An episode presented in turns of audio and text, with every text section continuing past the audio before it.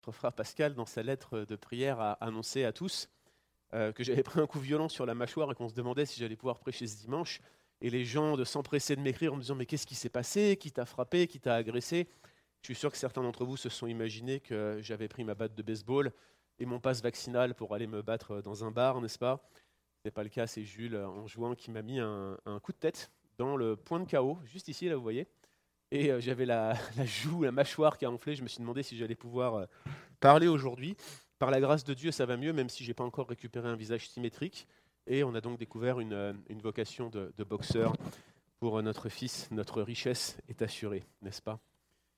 Je vous propose qu'on qu ouvre ensemble la parole pour cette nouvelle série de, de prédications, comme on l'avait annoncé sur le livre d'Esther. On a commencé mercredi avec donc une introduction au livre d'Esther. Et aujourd'hui, nous allons lire ensemble les versets 1 à 22, le chapitre 1 en fait, in extenso dans son intégralité.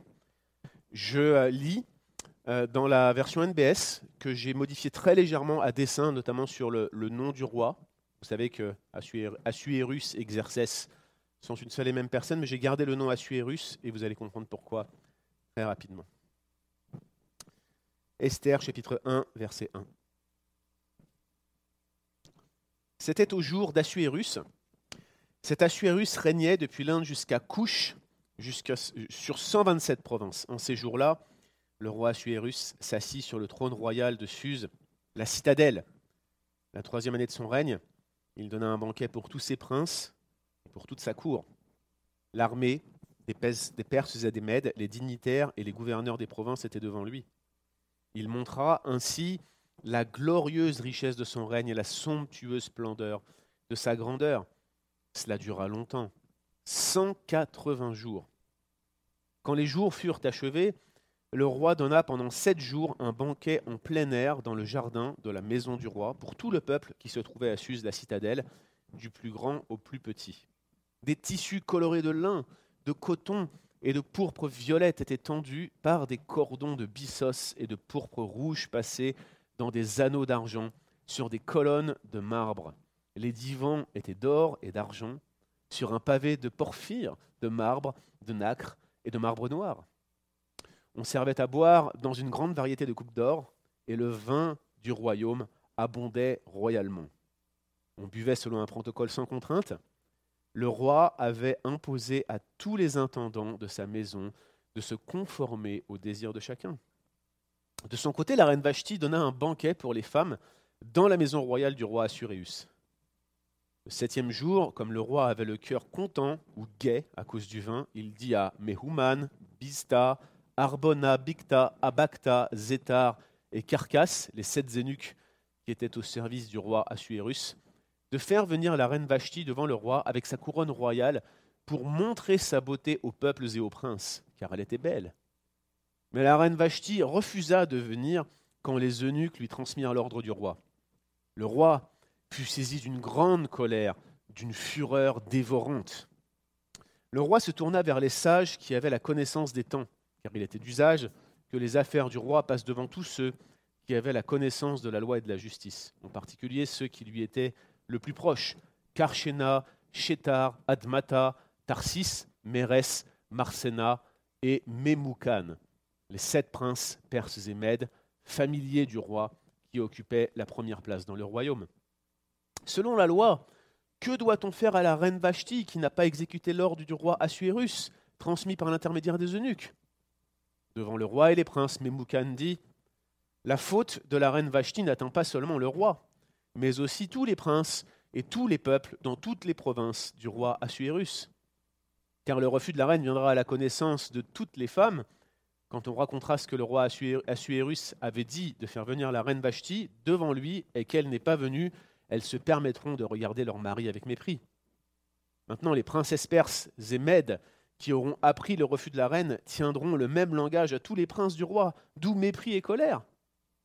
Si cela te semble bon au roi, qu'on proclame par une déclaration royale irrévocable et qu'on écrive dans la loi des Perses et des Mèdes, de Perse et de Médie, que Vashti ne paraîtra plus devant le roi Assuérus et que le roi donnera sa dignité royale à l'une de ses compagnes qui vaudra mieux qu'elle. Quand on sera informé de cet édit promulgué par le roi dans tout son royaume, et il est vaste. Toutes les femmes honoreront leur mari, du plus grand au plus petit. Cette déclaration plut au roi et au prince, et le roi agit selon ce qu'avait dit Memoukan. Il envoya des lettres dans toutes les provinces royales, à chaque province dans son écriture, à chaque peuple dans sa langue, afin que tout homme soit maître chez lui. Prions ensemble.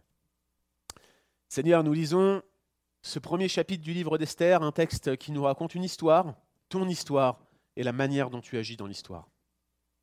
Accorde-nous la grâce, Seigneur mon Dieu, non pas de nous laisser emporter par cette histoire et de tomber dans des spéculations en essayant de se demander comment, pourquoi ce refus de la reine Vashti, comment, pourquoi le roi Assuérus a réagi de cette manière-là? Mais au-delà de tout ça, Seigneur, de comprendre ce que toi tu fais dans ton plan, dans ta relation avec l'humanité et en particulier aux hommes et aux femmes que tu t'es choisis, Seigneur. Tu règnes, tu es souverain, tu domines sur le monde. C'est toi le grand roi. Le royaume éternel t'appartient. Personne ne peut rivaliser avec toi. La louange qu'on te doit, Seigneur, elle est légitime, elle est normale. Toute bouche devrait te louer. Et ceux qui t'ignorent, Seigneur, dans ta patience, tu leur laisses encore du temps. Mais viendra un jour, Seigneur, où toute la terre sera remplie de ta connaissance. Et en ce jour, Seigneur, nous prions pour que nous soyons réunis à toi et que tous ceux que nous chérissons et nous aimons te connaissent personnellement, mon Dieu. Nous voulons prier et demander, Seigneur, nous accorder la grâce d'être de bons témoins dans cette attente.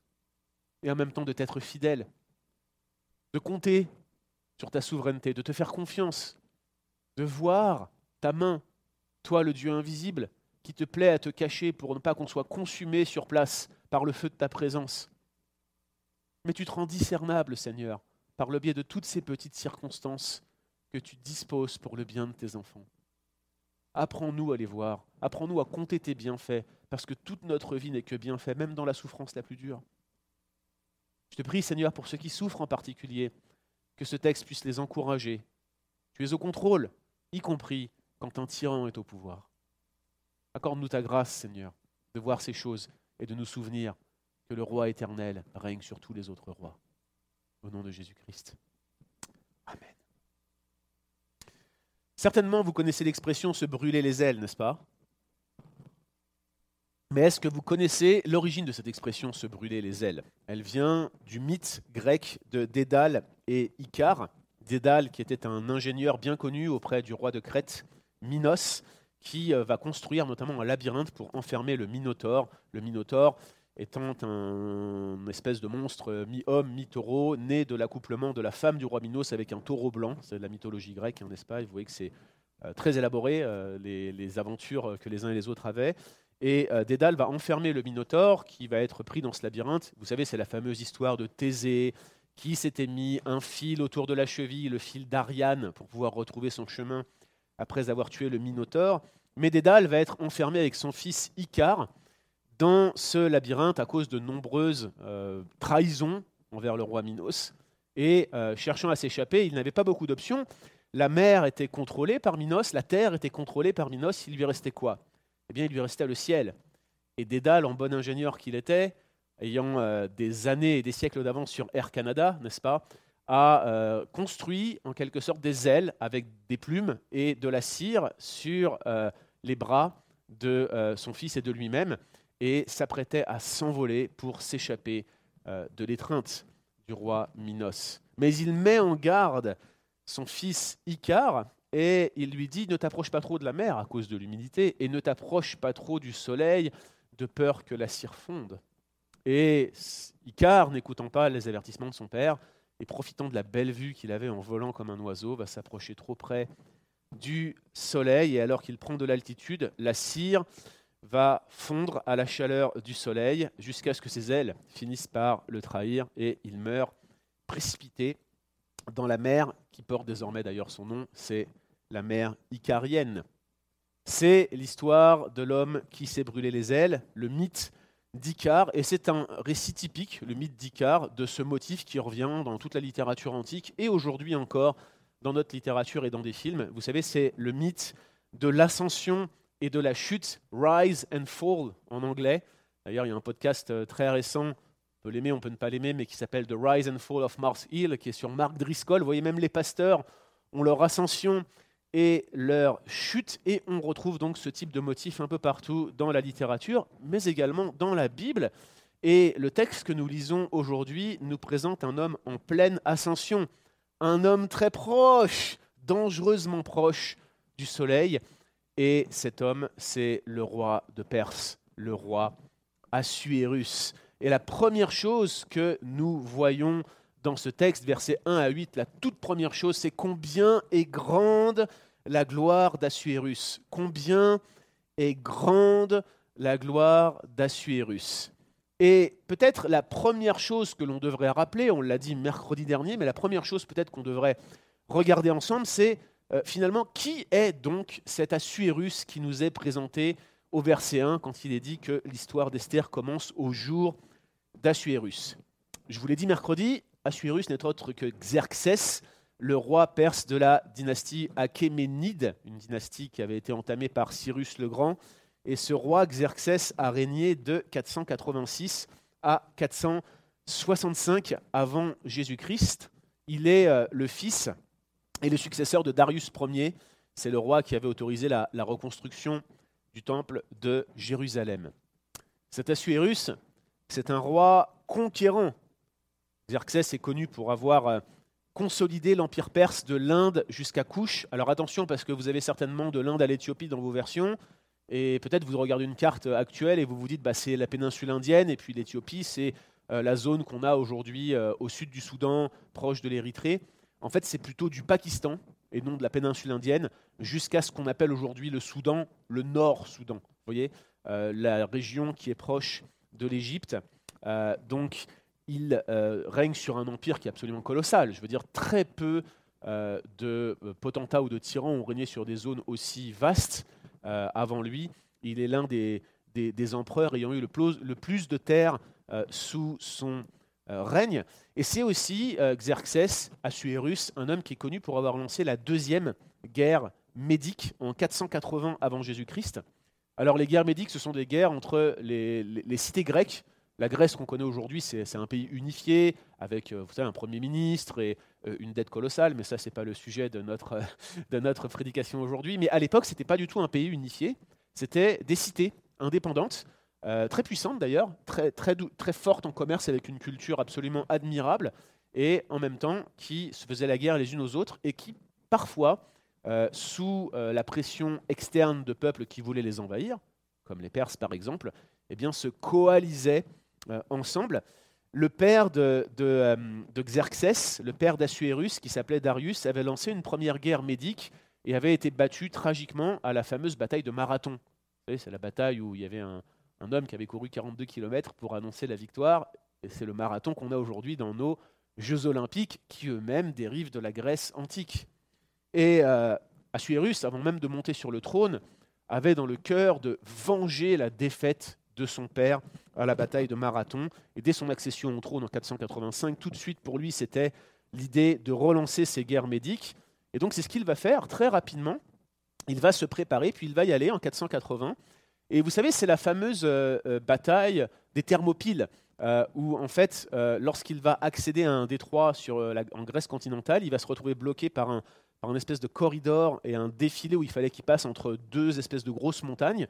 Et il va être arrêté par une armée de 300 euh, Spartiates et de 700 soldats de la ville de Thespie qui vont réussir, euh, alors qu'ils étaient 1000, à contenir une armée perse qui faisait probablement entre 50 et 300 fois leur nombre. Euh, bataille qui a été passée à la postérité, c'est la bataille où le roi Léonidas, rien à voir avec les chocolats, est mort et bien sûr, c'est passé dans la littérature au point de voir une série de bandes dessinées, de comics, qui s'appelle 300, en référence aux 300 Spartiates, qui a donné un film ultra violent où tous les Spartiates sont en costume de bain, y compris le roi Xerxès. Je suis pas sûr que c'était très historique, mais c'est juste pour vous montrer l'influence que ce roi, Assuérus Xerxès, a eu. Et il est donc présent ici dans euh, le texte biblique d'Esther. On le retrouve aussi mentionné dans le livre d'Esdras. Quoi qu'il en soit, c'est donc un roi conquérant que cet Assuérus. C'est un tyran, c'est un empereur, peut-être ça serait plus approprié de l'appeler ainsi, comme on n'en a pas vu beaucoup dans l'histoire, avec une influence absolument incroyable et une volonté d'accroître ses terres dès son intronisation. C'est aussi un roi cruel et imprévisible. Le livre d'Esther nous dévoile quelques-unes de ces fureurs qui vont être mortelles pour ceux qui en sont l'objet. Et euh, je vous l'avais dit mercredi dernier, on a une source contemporaine grecque, donc à prendre avec des pincettes, parce qu'en plus on sait qu'il s'est trompé à plusieurs reprises. Il s'agit des histoires d'Hérodote, mais certaines des informations qu'Hérodote nous donne sont assez, euh, je dirais, pertinentes. Peut-être que là encore, je pourrais employer un mot plus négatif, mais elles nous décrivent un roi, en tout cas, un roi assuérus cruel, imprévisible. Exemple, en voulant passer en Europe, il va euh, tenter de euh, construire un pont sur ce qu'on appelle le détroit des Dardanelles, le Lespont, on l'appelle ça aussi comme cela, qui en fait sépare l'Asie de l'Europe. Et pour passer ce détroit, qui est sur le fleuve hein, du Bosphore, il va essayer de construire un pont de bateaux donc des bateaux que les soldats auraient pu traverser les uns après les autres. Mais la tempête va arriver. La tempête était, dans l'histoire de la guerre, de la deuxième guerre médique, était vraiment adverse. C'était vraiment un adversaire à, Xerxès, à Assuérus. Mais la tempête va donc euh, complètement détruire ces bateaux au point que le pont ne va pas être opérationnel tout de suite. Qu'est-ce que va faire Xerxès, Assuérus? Eh bien, il va couper la tête de tous ceux qui avaient participé de près à cet ouvrage et il ira jusqu'à faire fouetter la mer. Il fallait avoir envie de fouetter la mer. Vous vous dites, mais c'est stupide, pourquoi est-ce qu'on fouette la mer? Probablement quand on est un roi aussi puissant qu'Assuérus et qu'on commence à se prendre pour Dieu, on finit par fouetter ceux qu'on pense être ses égaux, la mer, vue comme un dieu à l'époque. Donc, un roi cruel et imprévisible, un roi conquérant, et en plus de cela, on en a la description dans les sources externes comme Hérodote, mais aussi dans le livre d'Esther, c'est un roi très possessif vis-à-vis de la jante féminine qui l'entourait. Il avait un harem. Vous voyez que euh, lorsqu'il y a la sélection des, femmes qui est faite au chapitre 2, bah, elle passe une nuit avec lui, puis hop, elle se retrouve concubine dans son harem. Parfois, il va plus les toucher jusqu'à leur mort. On se demande combien il y en avait, peut-être plusieurs milliers, peut-être même plus encore. On n'a pas forcément de données. Euh, Hérodote raconte qu'il a même tenté d'obtenir la femme de son frère. Ça vous rappelle des histoires qui vont se passer plus tard du temps de Jésus. Et voyant qu'il ne pouvait pas l'avoir, il s'est rabattu sur la fille de celle-ci, fille qu'il avait pourtant promise à son propre fils, de telle sorte euh, que finalement son propre frère va se rebeller contre lui et ce sera l'une des épines dans le pied d'Assuérus pendant euh, toute une partie de son règne. Quand on regarde toutes ces histoires et ces sources externes que je vous rapporte ici en cumulé par rapport aux données que la Bible nous donne, on voit que l'histoire d'Esther est très plausible quant aux réactions de ce roi et quant à son comportement.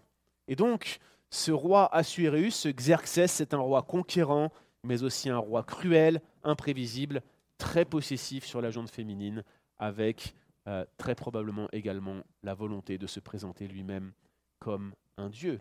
Première question donc est répondue, Assuérus, Xerxès la deuxième question qu'on peut se poser quand on commence ce livre d'Esther, c'est euh, ces banquets à répétition, qui est un motif central du texte, je le rappelle.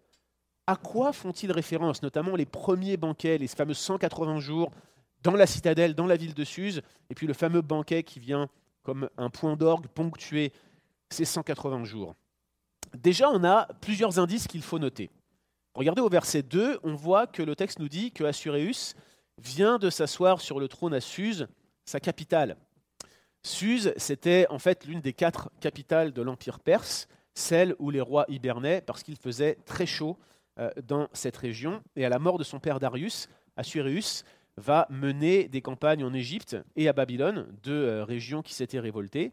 La mention de son règne depuis son trône à Suse suggère que ces deux campagnes étaient terminées et qu'on est probablement autour de l'année 483, peut-être un peu plus loin, vous voyez, avant Jésus-Christ. Ça, c'est le premier élément qu'on a. Le deuxième, c'est le verset 3. Le verset 3 nous dit que le roi donna un banquet pour tous ses princes et pour toute sa cour la troisième année de son règne.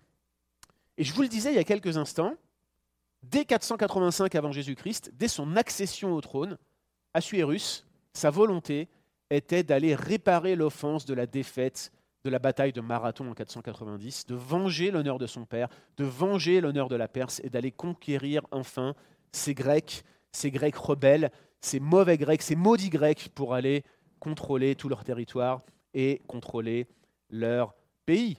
Donc il souhaite euh, finalement venger cette cuisante défaite, rentrer sur le continent européen, prendre des territoires dans euh, cette zone, mais pour ce faire, il a besoin du soutien de ses nobles. Parce que c'est bien beau de régner sur un empire qui s'étend du Pakistan jusqu'au Soudan actuel, mais quand vous régnez sur une telle zone, votre peuple, ce n'est pas un peuple, ce sont des peuples. Et dans le cas de l'Empire perse, c'est une véritable mosaïque multiethnique. Regardez le décret à la fin au verset 22 doit être traduit dans une multitude de langues locales pour que les gens le comprennent. Il a besoin du soutien de ses nobles. Il fallait un véritable consensus pour lever une très grande armée. Hérodote parle de plus d'un million d'hommes, probablement exagéré, dans ce contexte. Et donc le banquet, tenu la troisième année du règne d'Assuérus, correspond très probablement au grand conseil de guerre qu'on est capable de retrouver dans les sources extra-bibliques en 483 avant Jésus-Christ, qui a été tenu pour planifier l'invasion de la Grèce.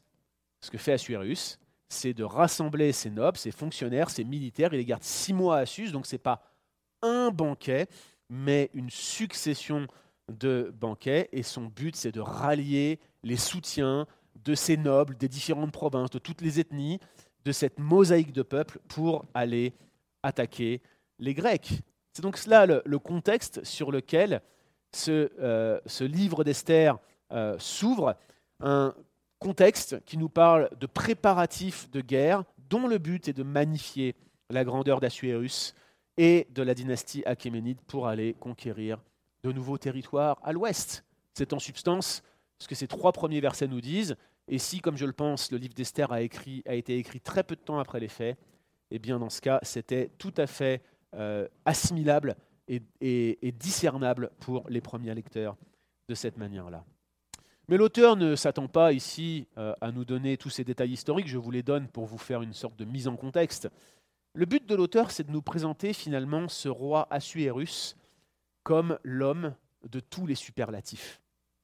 Regardez avec moi, durant les 180 jours que dure ce conseil, ce banquet, ou cette succession de banquets, le roi fait étalage de sa richesse et de sa gloire pour unir ses dirigeants de nombreuses provinces de l'Empire sous son autorité, pour gagner leur loyauté. Le premier banquet dure six mois, je vous le disais, c'est plutôt une succession de banquets réservés à tous les princes de Saint-Cour. Et puis le dernier, le deuxième banquet, dure sept jours. Il culmine à la fin des six mois, et celui-ci est pour tout le peuple qui habitait dans la citadelle de Suse.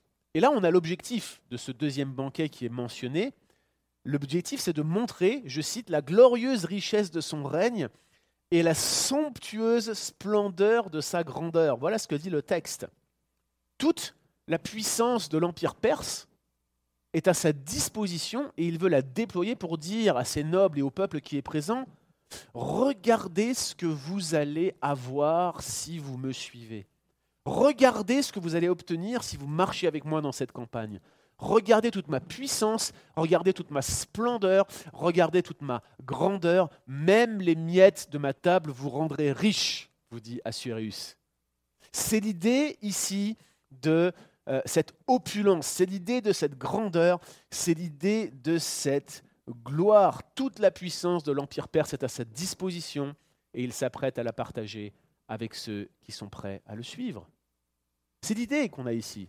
Suivez-moi, et je ferai de vous des hommes riches, des hommes puissants. Ralliez-vous aux vainqueurs. N'allez pas vous écarter de moi, de peur que toute ma puissance finisse par s'abattre sur vous. En réalité, l'ensemble de ces huit premiers versets a pour but d'insister sur cette euh, magnificence, sur cette grandeur. Déjà, il y a l'étendue de son royaume, je vous l'ai dit, de l'Inde jusqu'à Couche, et il y a cette mention de 127 provinces. Elle est notable, cette mention. Elle fait écho à plusieurs mentions de ce type dans le livre de Daniel.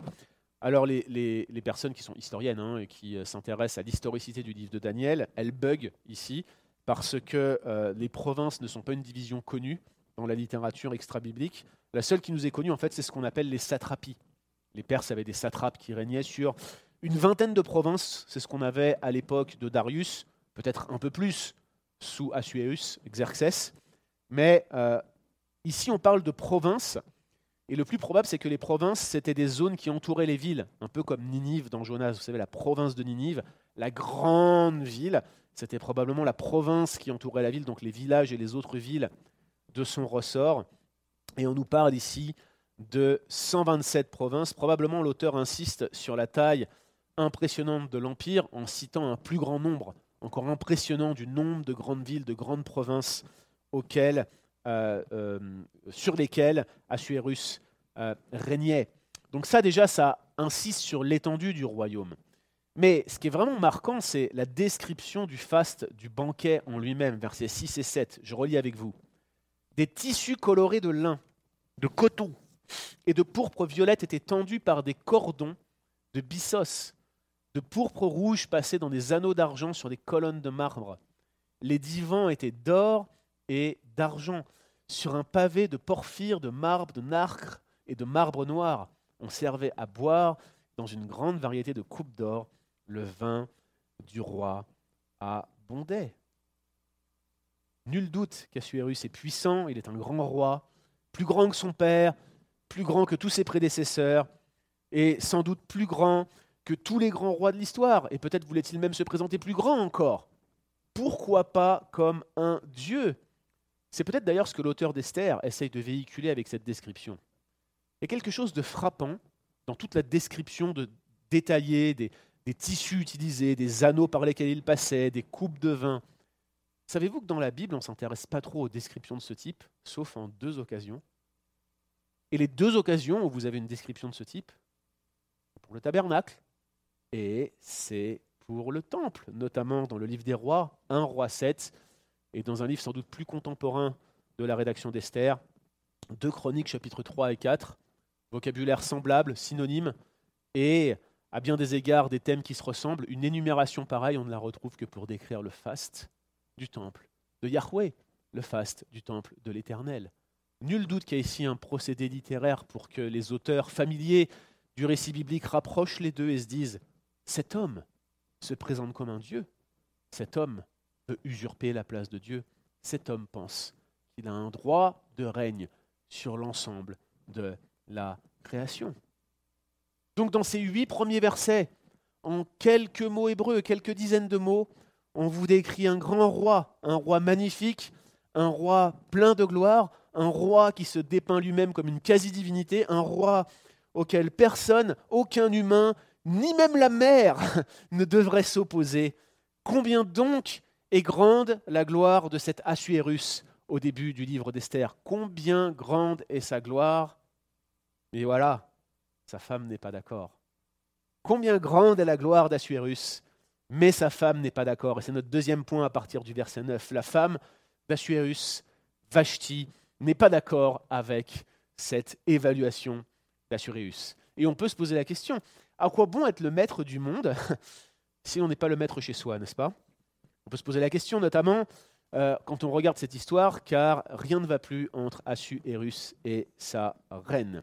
Première chose qu'on voit et qui devrait nous mettre la puce à l'oreille immédiatement, verset 9, le banquet donné par la reine Vashti a lieu à part. Et d'emblée, il faut noter que la reine Vashti n'est pas présente au banquet du roi. Beaucoup spéculent sur la raison exacte. Est-ce qu'elle était euh, enceinte, comme le suggèrent certains commentateurs, de l'héritier, qu'elle n'était pas présentable, qu'elle ne pouvait pas venir devant le peuple? Est-ce qu'elle venait de mettre au monde, peut-être? Est-ce que c'était la coutume à l'époque pour les femmes de ne pas festoyer au milieu d'hommes? On n'en sait rien. Le harem étant la chasse gardée du roi, c'est possible euh, que l'idée de femmes festoyant à part était euh, l'idée classique qui pourrait être appliquée sur, sur ce, ce, banquet qui était à part. Ici, il faut que je vous fasse une petite parenthèse pour vous dire que le livre d'Esther est aujourd'hui victime d'un enjeu, avec notamment des théologiens féministes qui vont louer l'attitude de Vashti, qui ne vient pas lorsque le roi l'appelle. Et ils disent, voilà, Esther est un traité féministe. Et Esther a choisi la mauvaise part en se conformant au désir du roi, tandis que Vashti a été courageuse et a assumé son rôle de femme. Voilà comment lire le contexte présent à la lumière d'un texte qui date de quatre siècles avant Jésus-Christ. N'importe quoi sur le plan interprétatif, n'importe quoi sur le plan de la bonne logique.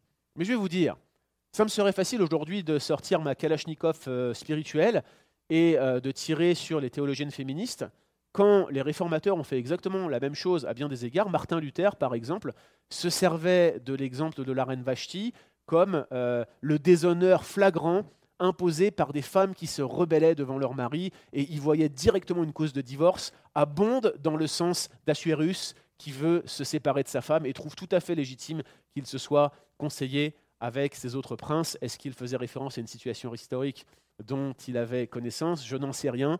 Tout ce que je peux vous dire, c'est que le texte est euh, silencieux. Le texte se garde bien de donner un jugement moral ni la moindre explication quant à l'attitude de Vashti, et c'est probablement volontaire, c'est probablement littéraire, et je crois qu'on passe complètement à côté de l'objectif du texte lorsqu'on commence à imposer nos considérations présentes sur ce récit.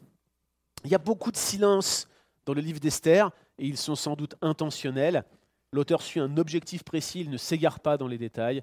Et ce que je vous conseille, et ce que je vous propose, c'est que nous ne nous laissions pas aller aux spéculations. Tout ce que nous voyons donc, c'est que ce banquet a lieu à part. Pourquoi On n'en sait rien, mais il a lieu à part et c'est le début de la tension narrative dans ce texte. Pourquoi Pourquoi est-ce que c'est une tension? Bah Parce qu'au verset 10, le roi demande à Vashti de se présenter devant la cour. Le septième jour, comme le roi avait le cœur content ou gai à cause du vin, c'était un peu chaud, quoi, vous voyez, il dit à Meuman, Bista, Arbona, Bicta, Abacta, Zétar et Carcasse, les sept zénuques qui étaient au service du roi Assuérus, de faire venir la reine Vashti devant le roi avec sa couronne royale pour lui montrer, pour montrer sa beauté au peuple et au prince, car elle était fort belle. Chers amis, il y avait, quand j'étais jeune, une campagne publicitaire euh, qui passait sur le petit écran, la télévision, qu'on ne regarde plus beaucoup aujourd'hui. Et euh, cette campagne disait c'est une campagne gouvernementale, boire ou conduire, il faut choisir. J'ai envie de vous dire, boire et diriger un pays aussi. On prend de bien mauvaises décisions quand on n'est pas maître de soi, et euh, il semble que le roi euh, Assuérus avait une habitude de prendre des décisions alors qu'il était intoxiqué par l'alcool. Ça va peut-être vous surprendre, mais Hérodote rapporte que les Perses buvaient lors des prises de décision officielles. Regardez d'ailleurs Esther 3, 15, où euh, le roi boit avec Aman au moment où il publie le décret d'extermination sur les Juifs. Il semblerait que c'était la coutume, lorsqu'il y avait des décisions officielles à prendre chez les Perses, que euh, l'on se réunissait pour boire de l'alcool.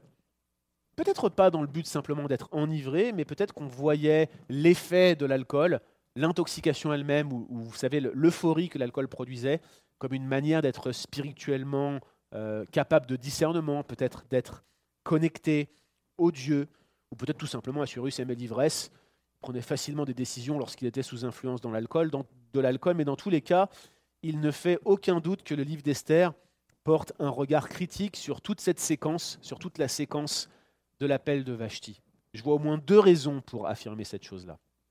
Déjà, en établissant le lien entre, la consommation d'alcool du roi et l'ordre donné à Vashti, bah, le texte laisse entendre qu'Assuréus n'aurait peut-être pas donné cet ordre s'il avait été sobre, s'il n'avait pas bu. Mais les méfaits de l'alcool ne sont pas le point principal de ce passage.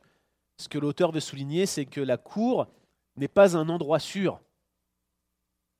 Je veux dire, Assuréus boit. Et lorsqu'il boit, il prend des décisions. Et lorsque ces décisions ne sont pas suivies des faits, il se met en colère. Et lorsqu'il se met en colère, il y a des têtes qui tombent.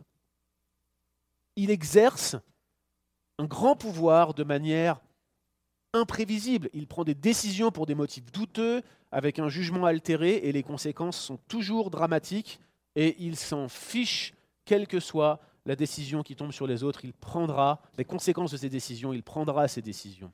Je vous cite une commentatrice, Karen Jobs, qui a écrit un excellent commentaire sur Esther. Elle dit, lorsqu'un pouvoir aussi absolu s'associe à la décadence et à la cruauté, personne n'est en sécurité. Cette scène montre le danger de vivre sous le pouvoir d'Assuréus et sert de toile de fond au conflit majeur du récit, lorsque ce pouvoir absolu de l'Empire perse se retournera contre le peuple juif. Donc clairement, le fait que ce roi puissant, qui se prend lui-même pour un dieu, prenne ses décisions sous alcool, le présente comme quelqu'un d'impulsif, le présente comme quelqu'un d'imprévisible, le présente comme quelqu'un d'incontrôlable, et cela le met en très mauvaise lumière, mais également présente la crise et le danger pour tous ceux qui sont proches de lui et qui peuvent à tout moment, eux aussi, être brûlés par l'éclat de sa gloire, dans le mauvais sens du terme. L'autre chose, c'est que Assuréus semble considérer sa femme comme un objet. Un objet de valeur, certes, le clou de son trésor, j'ai envie de dire, mais euh, un objet quand même. Ici encore, on pourrait être euh, tenté de, moraliser cette situation et d'appliquer des, critères occidentaux, modernes.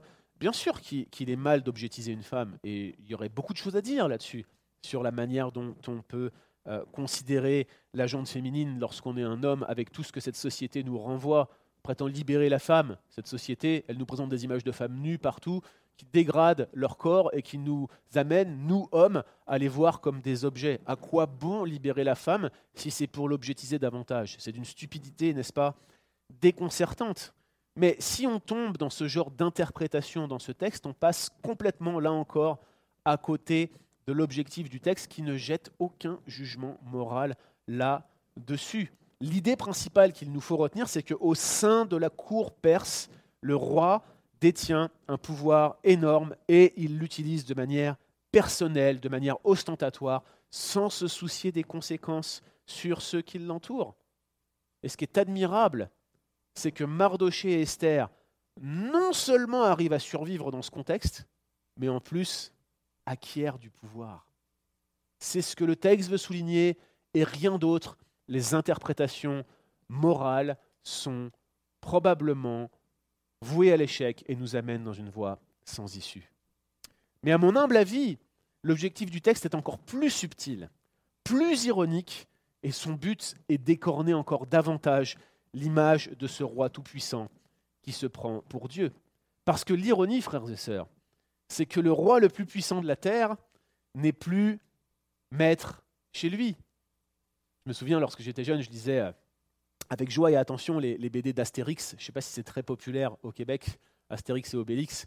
Et vous avez euh, le chef du village qui s'appelle Abra Raccourcix, tous les noms sont faits pour être drôles, qui euh, se considère lui-même comme l'homme le plus important du village. Et à chaque fois, il tombe de son bouclier parce que ses porteurs sont en congé ou parce qu'ils sont malades. Ou... Vous voyez, c'est toujours, toujours un peu comique de présenter les choses comme ça. Et puis un jour, il s'embrouille avec sa femme et il lui dit eh, C'est moi l'homme le plus important du village. Et elle lui répond Bah oui, bah, l'homme le plus important du village, on vous attend pour passer le balai à la maison. Vous voyez? C'est exactement le même genre d'ironie qu'on a ici. Ce grand roi qui règne sur l'ensemble de la terre, qui domine sur, sur des peuples de toutes langues, qui est riche d'une richesse à en faire pâlir oncle Picsou, n'est-ce pas? N'est même pas capable de faire paraître sa femme devant lui. Quand je demande à ma femme le soir de me préparer une tisane, parce qu'on va regarder un film ou qu'on s'apprête à lire la Bible, que je lui dis chérie, est-ce que tu pourrais me préparer une tisane s'il te plaît? Je ne me souviens pas d'un seul moment où dans toutes nos années de mariage, elle m'a dit non. Pourtant, je n'ai aucun pouvoir sur elle. Et j'ai même envie de vous dire, si on regarde simplement notre pouvoir temporel euh, comparé entre ma femme et moi, elle a bien plus de responsabilités que moi, elle a des meilleures études que moi, elle a, gagne bien mieux sa vie que moi. Je travaille pour l'église de Saint-Jérôme, vous comprenez, n'est-ce pas? Et on se dit, mais si moi j'y arrive, pourquoi pas lui? Est-ce que moi je suis l'homme le plus puissant de la Terre? Rien du tout. Est-ce que j'ai des responsabilités? Absolument aucune en comparaison d'Assuréus. Mais moi, ma femme, elle me rapporte ma tisane. Assuréus, sa femme, ne se présente même pas devant lui lorsqu'il l'a fait demander. Que se passe-t-il avec cet homme? Comment peut-on se présenter comme un Dieu vivant quand même sa propre femme n'est pas d'accord? Qu'un autre te loue et non ta bouche, dit le proverbe. Si ceux qui peuvent dire réellement qui tu es ne te respectent même pas, qu'est-ce qu'on pourra faire de toute ta gloire et de toute ta magnificence? C'est l'une des raisons d'ailleurs, frères et sœurs, pour lesquelles on vous dit qu'un ancien doit bien diriger sa propre maison. Si euh, ses enfants ou sa propre femme témoignent par leur attitude ou par leurs paroles que leur conjoint n'est pas digne de respect, ça va être très difficile pour lui de prendre soin de l'Église de Dieu. C'est l'argument de Paul qu'il faut bien évidemment remettre dans un contexte particulier. Ce n'est pas parce que vous avez un enfant qui fait n'importe quoi et qui est euh, justement corrigé par les parents qu'il est disqualifié pour la fonction d'ancien. L'idée c'est est-ce qu'il est capable d'appliquer à sa propre maison le leadership qu'il prétend exercer sur un plus grand nombre? Apparemment, Assuréus n'en est pas capable. Assuréus veut montrer qu'il est l'homme le plus puissant de la terre, un quasi-dieu, que tout le monde devrait se rallier à sa cause, aller envahir la Grèce avec lui. Mais cette femme qui aurait dû être le clou de la célébration, elle casse toute cette belle image. Frères et sœurs, combien grande est la gloire d'Assuréus? Mais sa femme n'est pas d'accord. Sa femme n'est pas d'accord, et figurez-vous que le monde entier va découvrir qu'en réalité Assuréus est bien petit. C'est notre troisième point. Le monde entier va découvrir qu'Assuérus est bien petit. Et déjà, nous découvrons l'impulsivité d'Assuréus à son paroxysme au verset 12 euh, lorsqu'il est écrit Le roi fut saisi d'une grande colère, d'une fureur dévorante. Il euh, ne devait pas souvent avoir l'habitude qu'on lui résiste, et comme nombre de personnes détenant un pouvoir absolu, il semble avoir une tendance prononcée à l'impulsivité quand on va à l'encontre de euh, ses ordres.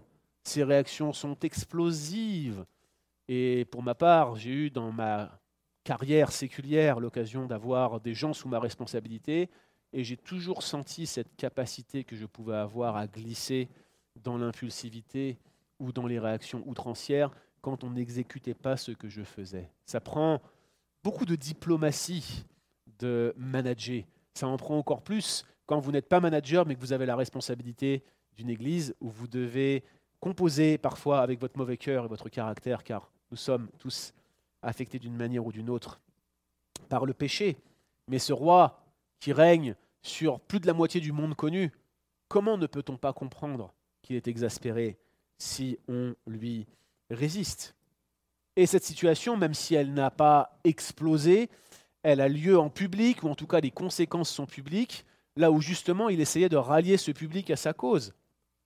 L'autre chose qui vient augmenter l'intensité dramatique du récit, c'est que tout cela se passe à un moment où Assuréus est intoxiqué par l'alcool. Donc, il a des raisons naturelles, en tout cas qu'on peut comprendre, sans les, justifier, d'être en colère et d'être, d'être impulsif quant à ses réactions. Mais en plus de cela, il y a cet alcool qui va exacerber, n'est-ce pas, euh, cette euh, réaction impulsive de la part du roi. Alors que fait le roi? Il se tourne vers ses plus proches conseillers. Et là, on a un avertissement du texte qui sonne à nos yeux, comme, ou à nos oreilles plutôt, comme quelque chose qui revient à plusieurs reprises dans les Écritures. Au Corinthiens, l'apôtre Paul cite euh, l'ancien poète grec Ménandre, il leur dit Les mauvaises compagnies corrompent les bonnes mœurs. Je crois que l'entourage d'Assuréus vient tristement confirmer cette assertion. Il peut paraître avisé pour un roi comme lui de s'entourer de personnes sages, de personnes ayant euh, le discernement des temps. Il y a un sens religieux ici, hein. c'est euh, la même expression qui est appliquée à ceux qui entouraient le Pharaon, euh, ou même euh, au groupe de sages duquel Daniel va faire partie auprès euh, des rois babyloniens. L'expression discernement des temps fait certainement référence à une aura spirituelle occulte, même si, bien sûr, ces personnes étaient censées avoir une compréhension de la loi ou peut-être du protocole, le mot n'est pas, courant, et de la justice, comme nous dit le verset 13. Mais les sept hommes qui lui sont le plus proches, les princes, Memoukan en particulier, semble bien mal aiguiller euh, le roi. Regardez avec moi. Notez déjà que le roi, ce qu'il leur demande, c'est qu'est-ce que je dois faire en pareil cas? Il fait référence à une situation précise, celle de la désobéissance de Vashti. Cependant, regardez comment Memoukan réagit.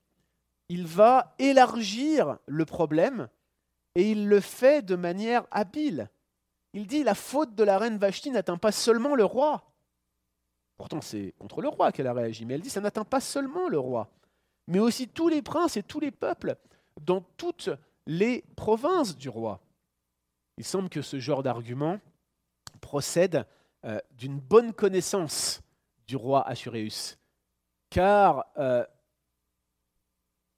Memoukan savait ce qui pouvait le faire réagir, savait ce qui allait allumer le roi et savait comment l'aiguiller et susciter des craintes chez lui. D'ailleurs, regardez au chapitre 3, quand vous aurez un peu de temps en rentrant chez vous, Aman va utiliser le même genre euh, d'argument contre les Juifs en disant Regarde ce peuple, il va poser un problème impérial à tout ton royaume. C'est vraiment le genre d'argument qui semblait allumer euh, le roi.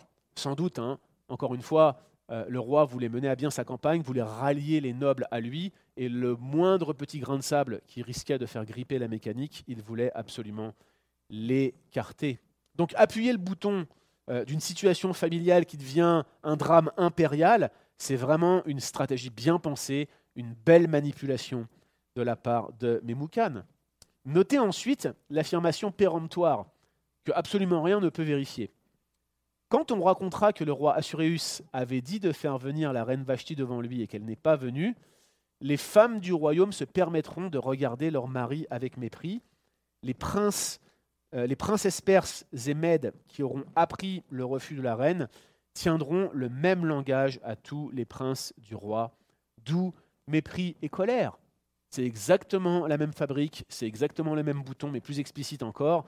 Ça veut dire que si les princes se retrouvent dans une même situation, eh bien, leur colère, leur mépris viendront remplacer le sentiment de soutien, le sentiment d'union qui aurait dû présider à leur euh, sentiment envers le roi. Et puis finalement, Memoukan propose qu'Assuréus promulgue une loi irrévocable, non pas générale, hein, pas une loi générale, mais vraiment focalisée sur Vashti, qui n'est d'ailleurs plus appelée reine, vous le noterez certainement dans le texte. Et euh, le but, c'est de prononcer son bannissement. Alors, je, je, vous traduis ici, de prononcer un divorce, mais un divorce public, et de donner sa dignité à une autre meilleure qu'elle. Comprendre par là, plus obéissante. Et alors, toutes les femmes du royaume auront de la crainte et respecteront leur mari, comme si, bien sûr, la crainte et le respect pouvaient s'obtenir par la contrainte, bien évidemment.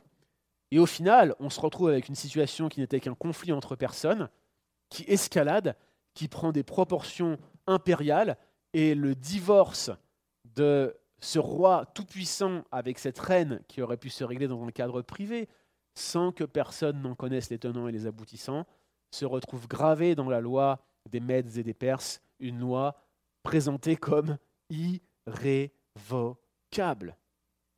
Et le verset 22 nous raconte la publication de cette loi, regardez bien, dans toutes les provinces royales, à chaque province dans son écriture, à chaque peuple dans sa langue. Alors on comprend la complexité de régner sur un empire composé de dizaines d'ethnies et de langues différentes. Mais notez l'ironie. Ce qui était un désaveu privé contre lequel le roi veut lutter se retrouve être publicisé sur l'ensemble de la terre et tous les peuples de toutes les nations de la moitié de la terre savent désormais que le grand roi, le demi-dieu, n'est même pas capable de se faire respecter dans sa cuisine. Vraiment une ironie incroyable de voir Assuréus, le grand roi, à la petite réputation. Alors j'aimerais vous amener vers quelques applications face à ce texte et ce qu'il nous révèle aujourd'hui. Parce que le livre d'Esther, au final, ne s'intéresse pas vraiment à la personne de ce grand ou petit roi, Assuréus, tout dépend à quel moment vous prenez le récit en cours.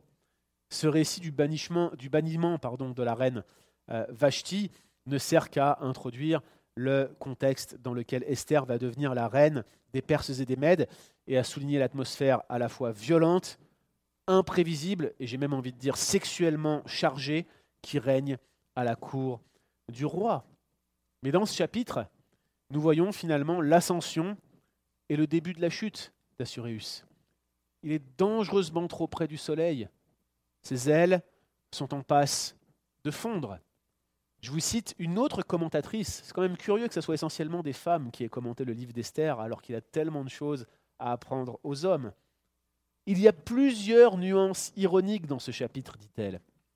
Mais la plus évidente est le contraste entre le roi Assuréus au début du chapitre, alors qu'il est le plus grand monarque du monde, riche et puissant, distant mais généreux, et ce même roi à la fin du chapitre qui tente de maintenir sa dignité malgré la défiance de sa femme. Ce législateur des Perses, dit-elle, des Perses et des Mèdes, dont la loi ne pouvait être violée, était prêt à adopter un édit rédigé dans un moment de colère, alors qu'il était enivré. Ses conseillers, représentés par Memoukan, sont intelligents mais certainement pas sages. Le décret promulgué selon leurs conseils fait passer le roi pour un imbécile aux yeux de ses sujets. Et il se peut même qu'Assuréus ait regretté le bannissement de Vashti dans ses meilleurs moments. Regardez chapitre 2, verset 1, il est écrit Assuréus se souvint de la reine Vashti. On ne sait pas exactement comment il s'en est souvenu, mais c'est possible qu'il ait regretté et qu'il se soit souvenu d'elle sous cet angle-là. Et Baldwin de conclure Est-ce là la grandeur du roi qui régnait sur le monde et qui avait l'avenir de tous les hommes en son pouvoir? En réalité, frères et sœurs, il y a un indice qui suggère dès le début du chapitre que le livre d'Esther s'apprête à tourner en dérision ce petit roi qui voudrait être un grand dieu. Assuréus en hébreu, c'est Ahashverosh, un terme qui ne veut absolument rien dire en hébreu, alors que vous savez bien la propension des auteurs de la Bible hébraïque d'attribuer des noms qui ont une signification particulière dans une histoire à des personnages. Mais en fait, quand on prononce à haute voix ce nom, Ahashverosh, c'est très proche au niveau de la sonorité d'une expression qui veut dire mal de tête royal. Donc on commence avec mon roi mal à la tête. C'est comme ça que le livre commence. L'histoire d'ailleurs donnera raison à ce premier chapitre d'Esther qui vous présente l'ascension et la chute du roi Assuréus. Cet Assuréus Xerxès sera battu par l'armée grecque qui était pourtant beaucoup plus petite. Sa flotte sera décimée et d'ailleurs il tombera dans presque tous les pièges tactiques euh, que les Grecs vont euh, lui tendre, euh, notamment les Athéniens et les Spartiates, et il rentrera complètement penaud, ne viendra même pas terminer la campagne contre les Grecs tellement cette défaite sera cuisante, va en plus de cela fortifier le sentiment national grec sur lequel s'appuiera deux siècles plus tard Alexandre le Grand pour aller conquérir toutes les terres que ce roi Assuérus avait en son pouvoir. Mais ce qui frappe le plus, je pense, dans ces versets, c'est cette assurance avec laquelle l'auteur d'Esther décrit cette situation. Possiblement, le livre d'Esther a été écrit après que Xerxès et perdu contre les Grecs. Possiblement, le livre d'Esther a même été écrit après que Xerxès ait été trahi par ses plus proches conseillers et assassiné d'un coup de couteau. Possiblement, il connaissait la fin de l'histoire et c'est ce qui fonde l'assurance, le ton enjoué et la dérision dans laquelle l'auteur tourne ce grand roi qui était en fait bien petit. Mais la sécurité et la confiance de l'auteur, qui pouvait décrire de cette manière aussi ironique le plus haut souverain du monde de ce temps, ainsi que la cour et ses intrigues et tout le reste, tout cela est frappant. Et de manière inconsciente, elle témoigne de l'efficacité de sa foi dans le Dieu vivant. Cet auteur ne semble ni angoissé, ni consterné par la folie de ce gouvernement humain dont il est le témoin. Pourquoi? Parce qu'il place sa confiance dans un gouvernement suprême et dans un roi dans lequel il place sa foi sans même en jamais mentionner le nom. Je vous le disais mercredi dernier, Dieu est présent dans Esther. Il est présent dans son silence. Il est présent dans son absence. Les temps que nous traversons aujourd'hui, frères et sœurs, sont très différents de ceux que nos lointains ancêtres dans le panthéon de la foi ont pu traverser. Je pense à Mardoché, je pense à Esther, et je pense à tous ceux qui ont souffert à cause de circonstances adverses, sous la main de tyrans qui ne voulaient pas glorifier Dieu. Mais dans un certain sens, aujourd'hui, nous traversons des temps difficiles et nous avons l'occasion, pour nous, de nous confier en celui dont le règne ne change pas, dont le nom ne varie pas, dont la gloire ne sera jamais écornée, dont la perfection est déployée pour notre bien. Oui, nous sommes citoyens de différents pays. Vous êtes Canadien, je suis Français, je suis résident ici en tant que Français au Canada, et nous voulons honorer notre gouvernement, comme d'ailleurs Mardoché, nous le verrons dans ce livre, voulait lui-même honorer le roi, jusqu'à un certain point. Parce que notre allégeance est envers notre Dieu, notre Dieu éternel, et nous pouvons avoir confiance dans les circonstances que nous traversons, parce qu'il règne, et il amènera toute chose à bon port, au plan où il l'aura voulu. Pas de défaite, pas de campagne abusive, pas de réaction impulsive Notre Dieu est au contrôle. Et c'est ce que nous allons voir dans les dix chapitres de ce livre. Il règne. Souvenons-nous de notre allégeance et de l'alliance de notre Dieu, qu'il a conclu avec nous en nous donnant un témoignage puissant, celui de son Fils unique, qui s'est offert à notre place. Qui a fait une chose pareille pour nous? Le sacrifice de Christ, le banquet final, celui qui a été dressé à Golgotha et métaphoriquement qui est présenté d'avance comme le repas de noces à laquelle nous sommes invités. Ces choses-là valent bien mieux que dix millions de banquets menés par Assuréus, ce grand roi. Et ces 180 jours ont pris fin, mais notre banquet sera éternel dans sa présence. Combien nous devrions nous confier en lui et ne pas nous inquiéter des temps et des circonstances présents? Il sait ce qu'il fait et il le prouve. Et c'est ce que nous allons voir dans les semaines qui vont venir. Prions ensemble. Seigneur, nous te remercions de ce que personne ne peut s'élever jusqu'à toi. Quiconque veut prendre les ailes de l'oiseau et venir te rejoindre va se brûler à la chaleur du soleil sans même avoir atteint le Dieu que les cieux des cieux ne peuvent contenir. C'est toi qui as fait ce monde et tout ce qu'il contient. C'est toi qui vois l'orgueil des potentats et des dirigeants qui pensent pouvoir rivaliser avec toi, Seigneur, même quand ils renient même ton existence. Nous savons que tu es vivant et que tu es vrai et que tu règnes, Seigneur que nous ne serons pas déçus par toi, que ta perfection, ton immuabilité, ton impassibilité sont la garantie que tes promesses, tu vas les accomplir et que tu ne changes pas à notre égard, quand bien même nous fluctuons dans nos sentiments et même dans notre moralité, Seigneur. Tu gardes ton plan, tu nous relèves, tu nous conduis dans la repentance, tu nous accordes la grâce de marcher dans tes voies. Accorde-nous, Seigneur, la paix. Donne-nous de te faire confiance dans les circonstances que nous traversons. Oh, nous ne voulons pas prétendre que ce que nous vivons aujourd'hui est semblable à la, persécution et à, ce climat d'impulsivité et d'incertitude dans lequel Mardoché, Esther et tous les Juifs de l'époque d'Assuréus étaient plongés. Mais nous voulons te demander, Seigneur, de nous diriger dans ces circonstances, non seulement dans les faits, nous savons que tu le feras, mais de garder nos cœurs en paix afin de ne pas nous laisser échauffer comme si nous avions bu du vin comme ce roi. Que nos émotions ne nous enivrent pas, Seigneur, et que nous ayons confiance. Voilà notre prière aujourd'hui. Rends-nous semblables à notre Sauveur Jésus-Christ.